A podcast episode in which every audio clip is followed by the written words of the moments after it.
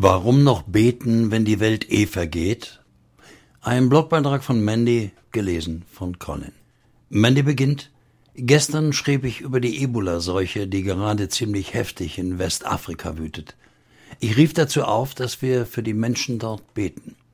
In den Kommentaren kam dann die Frage auf, warum soll man eigentlich beten?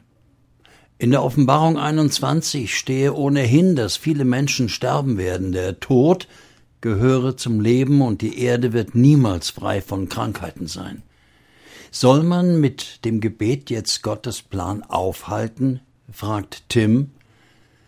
Das ist eine verständliche und wichtige Frage. Im Jakobus 5 im Vers 16 steht, das Gebet eines gerechten Menschen hat große Macht und kann viel bewirken. Daran glaube ich. Und ich glaube auch, dass Gott den Überblick hat und schon heute weiß, was mit manch einem in Zukunft passieren wird. Dennoch denke ich, dass Gott durch Gebete seinen Plan mit uns auch mal spontan ändert.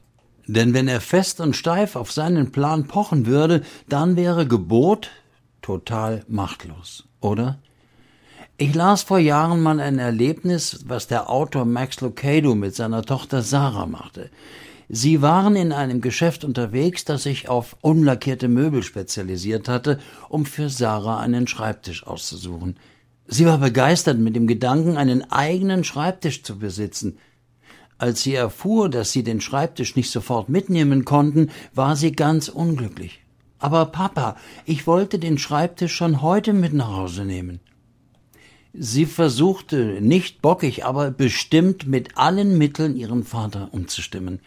Papa, glaubst du nicht, dass wir ihn selbst lackieren können? Ich möchte nur ein paar Bilder auf meinen neuen Schreibtisch malen.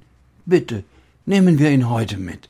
Nach einer Weile war sie verschwunden, nur um mit offenen Armen zurückzustürmen. Weißt du was, Papa? sprudelte es aus ihr heraus. Er passt genau in unseren Kofferraum. Tja, Max hatte den Schreibtisch tatsächlich an diesem Tag mit nach Hause genommen. Er schreibt, dass ein siebenjähriges Kind natürlich keine Ahnung davon hat, was nun in ein Auto passt. Aber die Tatsache, dass das Mädchen den Kofferraum mit ihren Armen ausgemessen hatte, erweichte sein Herz. Aber schlussendlich entscheidend, wie Max Locaido schreibt, war, wie sie ihn ansprach. Mit Papa. Die Tochter hat ihren Vater beeinflusst. Sie hat seinen Plan geändert und ich bin überzeugt davon, schreibt Mandy weiter, dass das beim Beten zu Gott ganz ähnlich ist. Wir können die Einzelheiten von Gottes Handeln beeinflussen. Vielleicht kennst du die Story aus der Bibel, wo Mose auf dem Berg Sinai gebetet hat. Er bettelte Gott an, das Volk nicht zu vernichten, und Gott ließ sich umstimmen. Da tat es dem Herrn leid, und er ließ das angedrohte Unheil nicht über sie kommen. 2. Mose 32, Vers 14. Das Gebet von Mose beeinflusste Gottes Pläne. Natürlich kann Gebet nicht alles verändern. Wir werden Gott nicht daran hindern können, die Menschen zu lieben. Wir können sein Wesen, seine Charakterzüge nicht verändern und auch nicht seine Pläne mit der Zukunft im Himmel und so weiter und so fort. Doch wir haben die Möglichkeit, Einzelheiten zu beeinflussen. Es geht nicht darum, einen widerwilligen Gott umzustimmen. Ich werde niemals etwas durchdrücken können, was Gottes Herz widerspricht.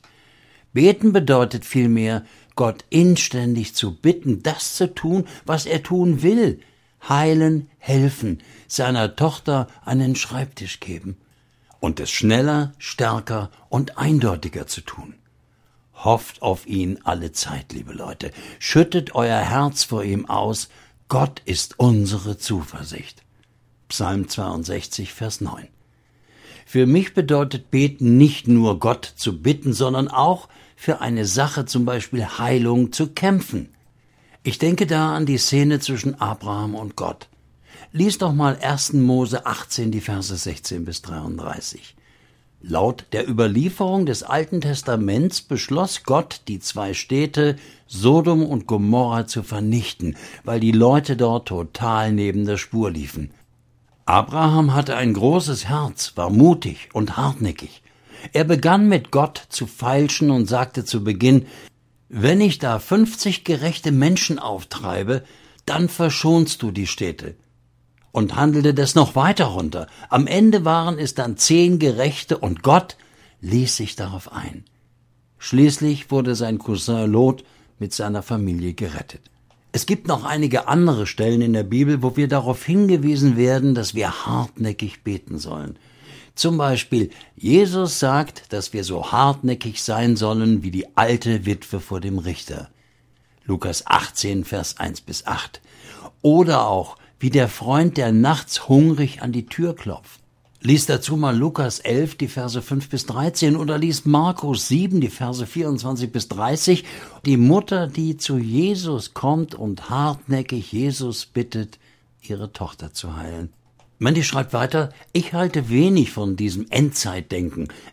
Es mag sein, dass sich schon so einige Prophezeiungen aus der Offenbarung gezeigt haben, und doch weiß kein Mensch, wann die letzte Stunde dieser Erde geschlagen hat und wann Jesus wieder auf der Matte steht.